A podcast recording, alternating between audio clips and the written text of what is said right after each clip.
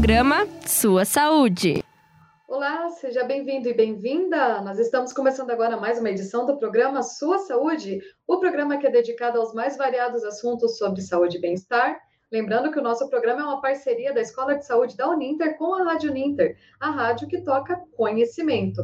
Hoje nós vamos falar de um tema muito interessante, que até quando eu recebi aqui eu fiquei pensando qual era a relação de uma coisa com a outra, né? No caso, a gente vai falar sobre a psicanálise e os direitos humanos. E para explicar um pouquinho sobre esse tema com a gente, eu recebo a Raquel Berg. A Raquel é tutora do nosso curso de psicanálise aqui da Uninter. Tudo bem, Raquel? Oi, tudo bem? Que bom, obrigada por terem me convidado. Estou super feliz de estar aqui e é um tema desafiador mesmo, assim, é um tema aí que demanda aí bastante, bastante reflexão aí. Exatamente, maravilhoso. Então, Raquel, acho que para a gente começar, é, você já pode falar um pouquinho toda essa relação, como você até passou para mim, né, da questão de como Freud trazia isso da sociedade, é, do mal-estar, que acredito que tem, né, já começa a ir para essa linha dos direitos humanos, né? Você pode falar um pouquinho para a gente? Posso, claro. Então, só para a gente uh, situar aí, colocar uhum. aí uma relação temporal, né? O Freud ele discute um pouco, né, do tema da questão da sociedade, principalmente no final aí da sua obra, no final da sua vida. É, Freud ele viveu até, se não me falha a memória, 1938. Então, ele escreve a obra, algumas das obras dele uh, diretamente relacionadas ao tema uh, da sociedade na década de 20. E aí ele traz alguns textos muito importantes, como o mal-estar na civilização, o futuro de uma ilusão. É, ele é muito pautado né, nas concepções aí do Augusto Conte, que é uh, o fundador aí da sociologia, uhum. e ele traz uh, uma perspectiva aí, tal como Augusto Conte, uma noção da, da humanidade das pessoas, da, da, humanidade, da relação entre as pessoas, é, de uma certa forma pessimista, né? Então, é, o, muito do que o Freud traz é principalmente a necessidade, né, no mal-estar da civilização, de nós abrirmos mão né, da, da, de algumas das nossas necessidades, dos nossos desejos para viver em sociedade. Por que, que o Freud foi uma pessoa importante? Né? Porque ele trouxe aí toda a concepção do inconsciente, né, da questão de que nós temos desejos que nós não conhecemos, né, questões que são, são intrínsecas a nós, né, que nós não temos controle sobre elas, e a partir desses estudos, né, principalmente aí na interpretação dos sonhos uh, de 1901, ele começa a, a, a desenvolver os estudos dele sobre o inconsciente, e aí, uhum. quando ele chega na década de 20, ele traz, então, a concepção uh, de que para nós podermos viver em sociedade, nós precisamos abrir mão uh, desses desejos, né?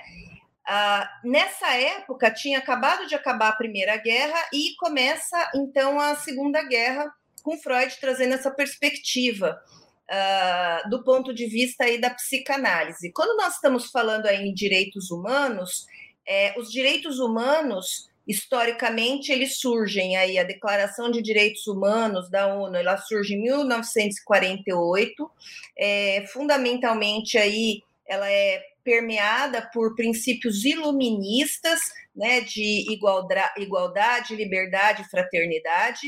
E a partir de tudo que aconteceu é, durante o nazismo, eles trazem, eles escrevem, então, a, a, Assembleia das Nações Unidas, eles escrevem uma carta com uma série de princípios defendendo aí a importância de que as pessoas são iguais, todas as pessoas têm direito à liberdade, à segurança, né? Nós temos uma proposta, eles têm uma proposta de que as pessoas não podem ser mantidas em escravidão, em servidão, em tortura, e tanto que ela, ela é muito, ela é semelhante aí à Carta do Direito do Homem da Revolução Francesa, ela resgata aí essa percepção da igualdade das pessoas e a partir disso ela uh, pautou muito dos pensamentos de direitos humanos ligados aí à questão uh, da, das, um, dos direitos internacionais, né, do, do, do, que é importante, por exemplo, quando nós falamos de movimentos migratórios, as guerras, o terrorismo, né? Então essa carta aí dos direitos humanos que veio depois da Segunda Guerra Mundial, ela veio com o objetivo aí de definir algumas coisas que são importantes para que nós possamos viver em sociedade, né? Então essa é a percepção de direitos humanos que ela é posterior aos textos de Freud. E daí você fala, bom, se ela é posterior aos textos de Freud, então como que a psicanálise pode contribuir uh, para o tema de direitos humanos, né? Uhum. Bom, se a gente for dar uma olhada na questão da filosofia, a, o positivismo, na verdade, ele vem depois da, do iluminismo, trazendo aí uma percepção de que a Revolução Francesa, principalmente, né, que estava aí em voga no Iluminismo, ela não trouxe algumas questões, principalmente vinculadas aí à moralidade, né, ao estabelecimento uh, de regras mínimas de, de, de convivência, aos princípios do desenvolvimento científico e que a, o iluminismo ele trazia uma maneira de ver idealizada, né? E é claro que a Carta de Direitos Humanos, a, a ideia dela não é, é, a gente sabe que ela é um ideal, mas é um ideal que a gente tem que tentar buscar alcançar. Né? Então, por isso que eles buscam até os princípios iluministas e não os princípios positivistas, né? Porque a ideia da carta não é trazer uh, uma moralidade uh, para definir uh, o funcionamento social, né? Mas é trazer um ideal que a gente precisa buscar alcançar de alguma forma, né? E aí, quando você olha para essa carta e para esse ideal, qual que é o nosso grande desafio? Que é o que a psicanálise traz, é a, é, o, é a compreensão da nossa individualidade e das nossas questões emocionais, né, daquilo que está no nosso inconsciente. Né? Então, quando a gente olha uh, para os princípios iluministas, positivistas, né, tirando aí da psicanálise, a gente acaba não discutindo a questão das emoções, né, aquilo que uhum. permeia o desejo das pessoas.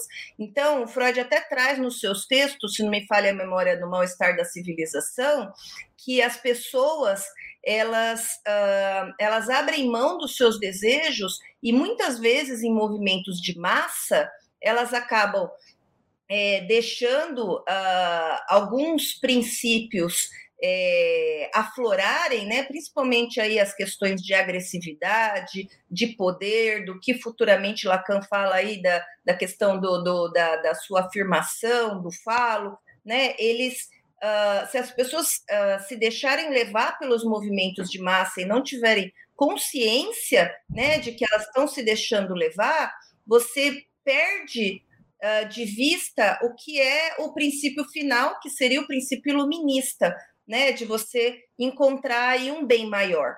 Né? Uma das pessoas que fala bastante até aí de direitos humanos e que articula um, bem pouco a questão aí da psicanálise com os direitos humanos é a Hannah Arendt. Então, quando ela uhum. traz a questão aí da banalidade do mal, principalmente, é, ela traz aí que, assim, uh, ela foi uma, uma jornalista, ela era judia e quando termina o nazismo e começa a ter lá o, o, as investigações, né, as entrevistas, os julgamentos de Nuremberg, ela acompanha essas entrevistas e avalia os, os generais, né, os militares que estavam sendo julgados, uh, e aí ela chega à conclusão que, na verdade, o cara ele não era um xenófobo, antissemita, cruel e que fazia aquilo pelo bel prazer dele.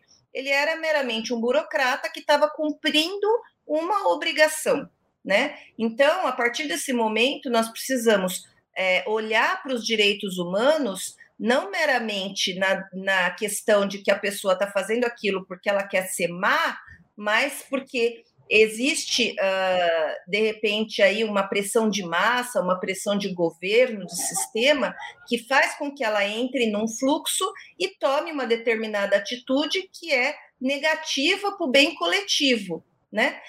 Uh, legal isso que ela falou, da banalidade do mal, de que as pessoas elas podem se deixar levar, mas como que a gente vai trabalhar isso então nas sociedades, né? Então uhum. a gente vai instaurar, uh, definir regras do Estado, a gente vai colocar exército, religião, a gente vai é, dizer o que as pessoas podem ou não podem, a gente vai normatizar o que se pode dizer, o que não se pode dizer. Não, né? Não é assim que a gente vai trabalhar para termos uma sociedade melhor.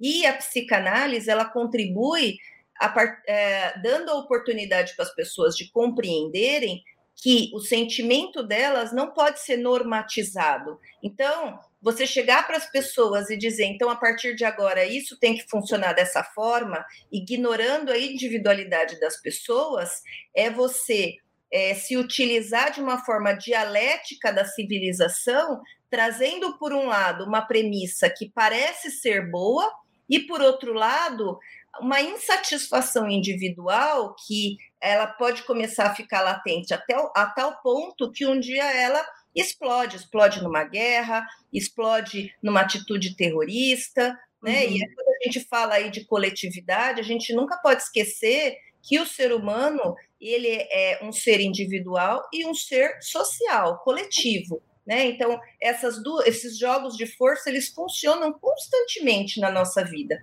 E a psicanálise dá exatamente essa oportunidade para o sistema de direitos humanos, né? Compreender, ter esse olhar para o indivíduo, para o ser humano, quando nós falamos aí de emoções, de inconsciente.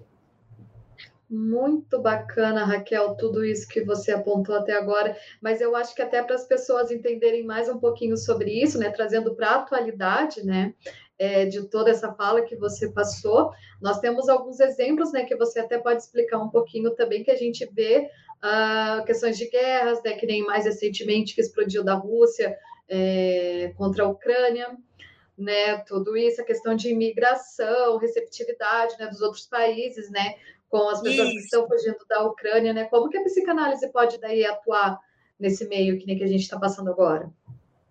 Então, a Ucrânia, a guerra da Ucrânia, do ponto de vista de direitos humanos, ela não trouxe nenhuma inovação, tá? Uhum. Para os direitos humanos.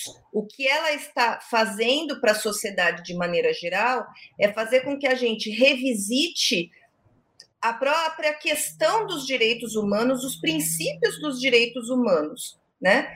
Uh, sobre a questão da, da, da, defesa dos direitos, né? Então, por que, que eles vieram? E uma das coisas muito importantes quando a gente fala aí de direitos humanos e de guerra, e aí trazendo um pouco para o cenário do Brasil, é a lei da imigração de 2017, que trouxe uma série de avanços né, para o Brasil, uh, com relação ao direito dos imigrantes, né? De eles, eles passam a ter mais direitos dentro do Brasil, mas eles passam a ter também, uh, eles ainda continuam tendo alguns desafios, né? Uhum. Então, além da questão dos imigrantes, quando a gente olha para a questão dos imigrantes, a gente tem um desafio que o Freud uh, discute num texto dele, que é o texto O Estranho, né? Então, Freud ele dá esse nome para o texto, é um texto uh, curto, mas ele é muito importante né, na obra de Freud, que ele traz alguns uh, uma história, por exemplo, uh, de um rapaz, e aí ele vai ter algumas recordações, e ele é, lembra da história do homem de areia, né, que, que dificulta a visão, né? Então, o que está dificultando a visão, aquilo que é oculto, que na verdade é, é, o oculto versus o revelado, né? O estrangeiro versus o conhecido. E quando a gente olha para essa discussão, que parece uma discussão é, banal, bom, então, ok, nós temos aí uma coisa que é conhecida e não é conhecida, mas o que o Freud traz nessa discussão é que o ser humano ele não uh, ele não tem uma estranheza frente àquilo que ele não conhece.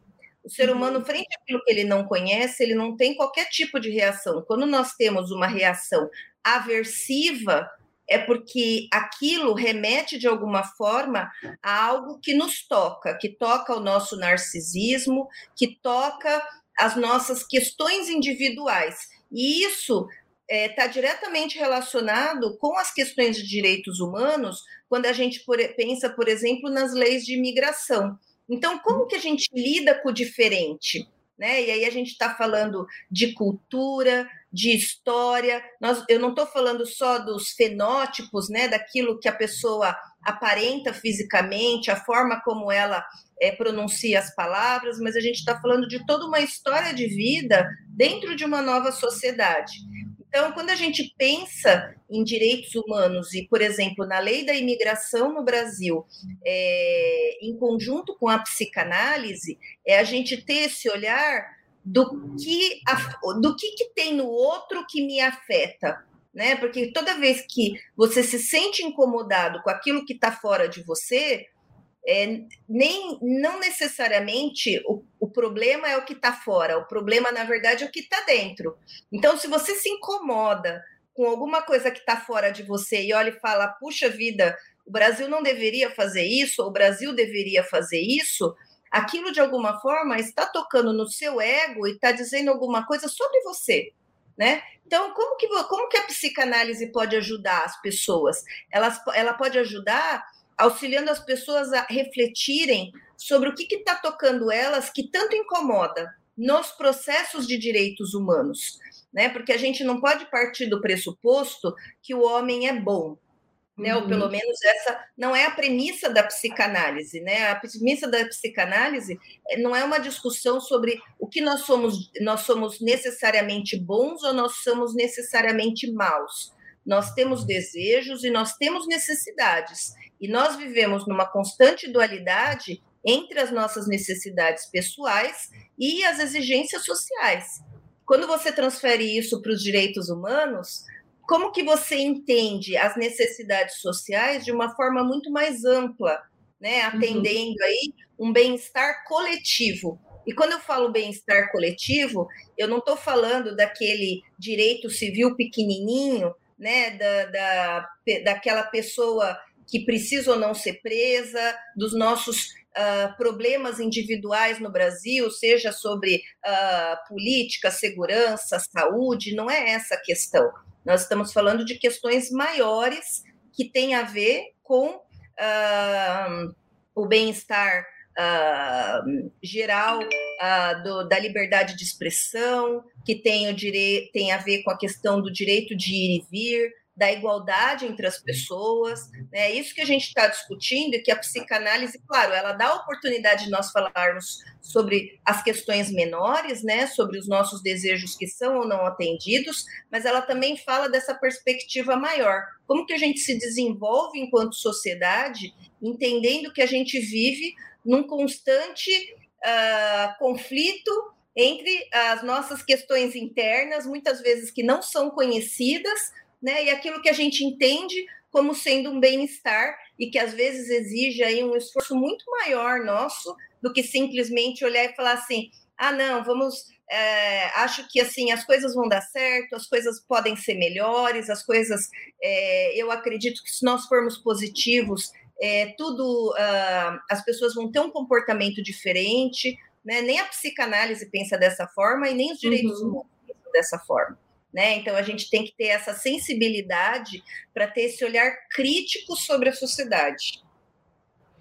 Muito legal. E dentro disso também, né, falando desses direitos, nós temos a, as ODS, né, no caso, que são os Objetivos de Desenvolvimento Sustentável. A gente pode falar um pouquinho delas também com relação à psicanálise? Podemos, podemos sim.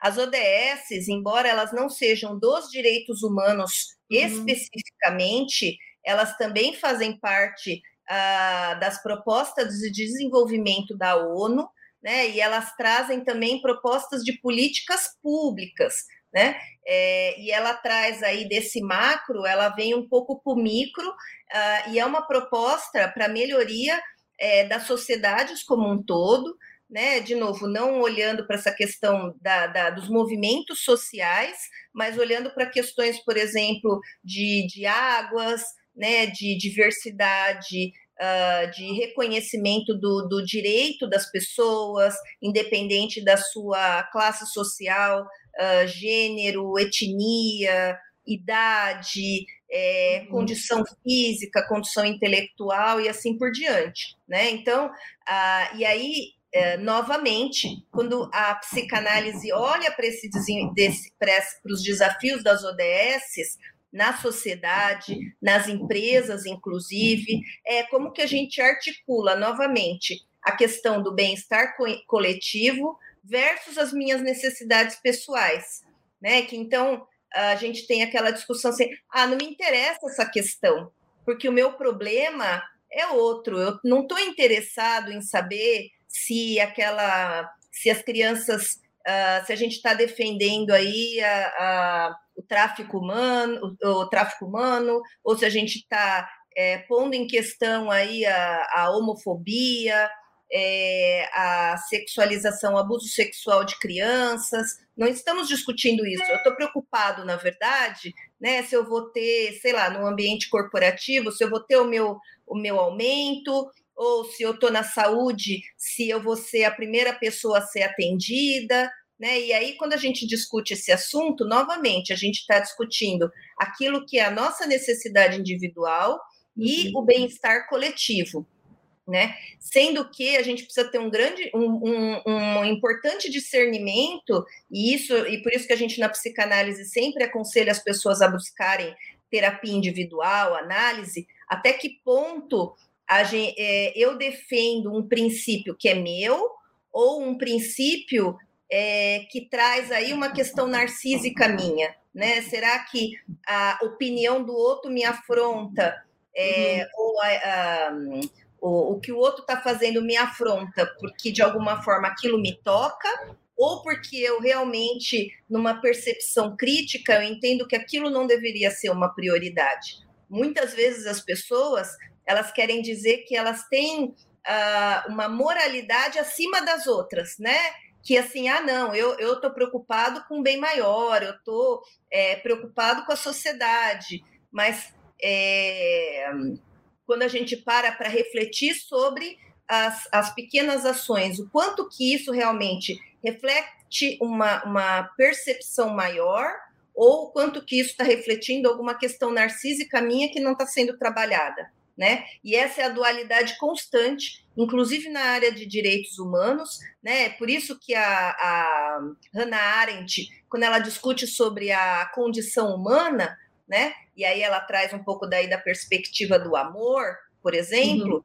ela tem essa uh, isso traz também a discussão da psicanálise, ela não era psicanalista, mas isso traz na discussão da psicanálise o quanto que você vai falar do amor pelo outro versus a minha necessidade individual, né? E isso é um constante jogo de forças. É, uma pessoa, a partir do momento que ela tem uma atitude extremamente elevada, não necessariamente ela vai ter essa atitude para todos os seus comportamentos, né? E é por isso que a, é importante que as pessoas, é, quando elas, elas adotam determinados tipos de postura, é você fazer uma autorreflexão e buscar apoio, inclusive, né, de um psicanalista ou de um profissional que cuida da questão emocional, é, realmente para você fazer uma reflexão, porque às vezes só autorreflexão não é suficiente, e a autorreflexão em grupo também às vezes não é suficiente, até porque a gente se aproxima de pessoas que são semelhantes a nós,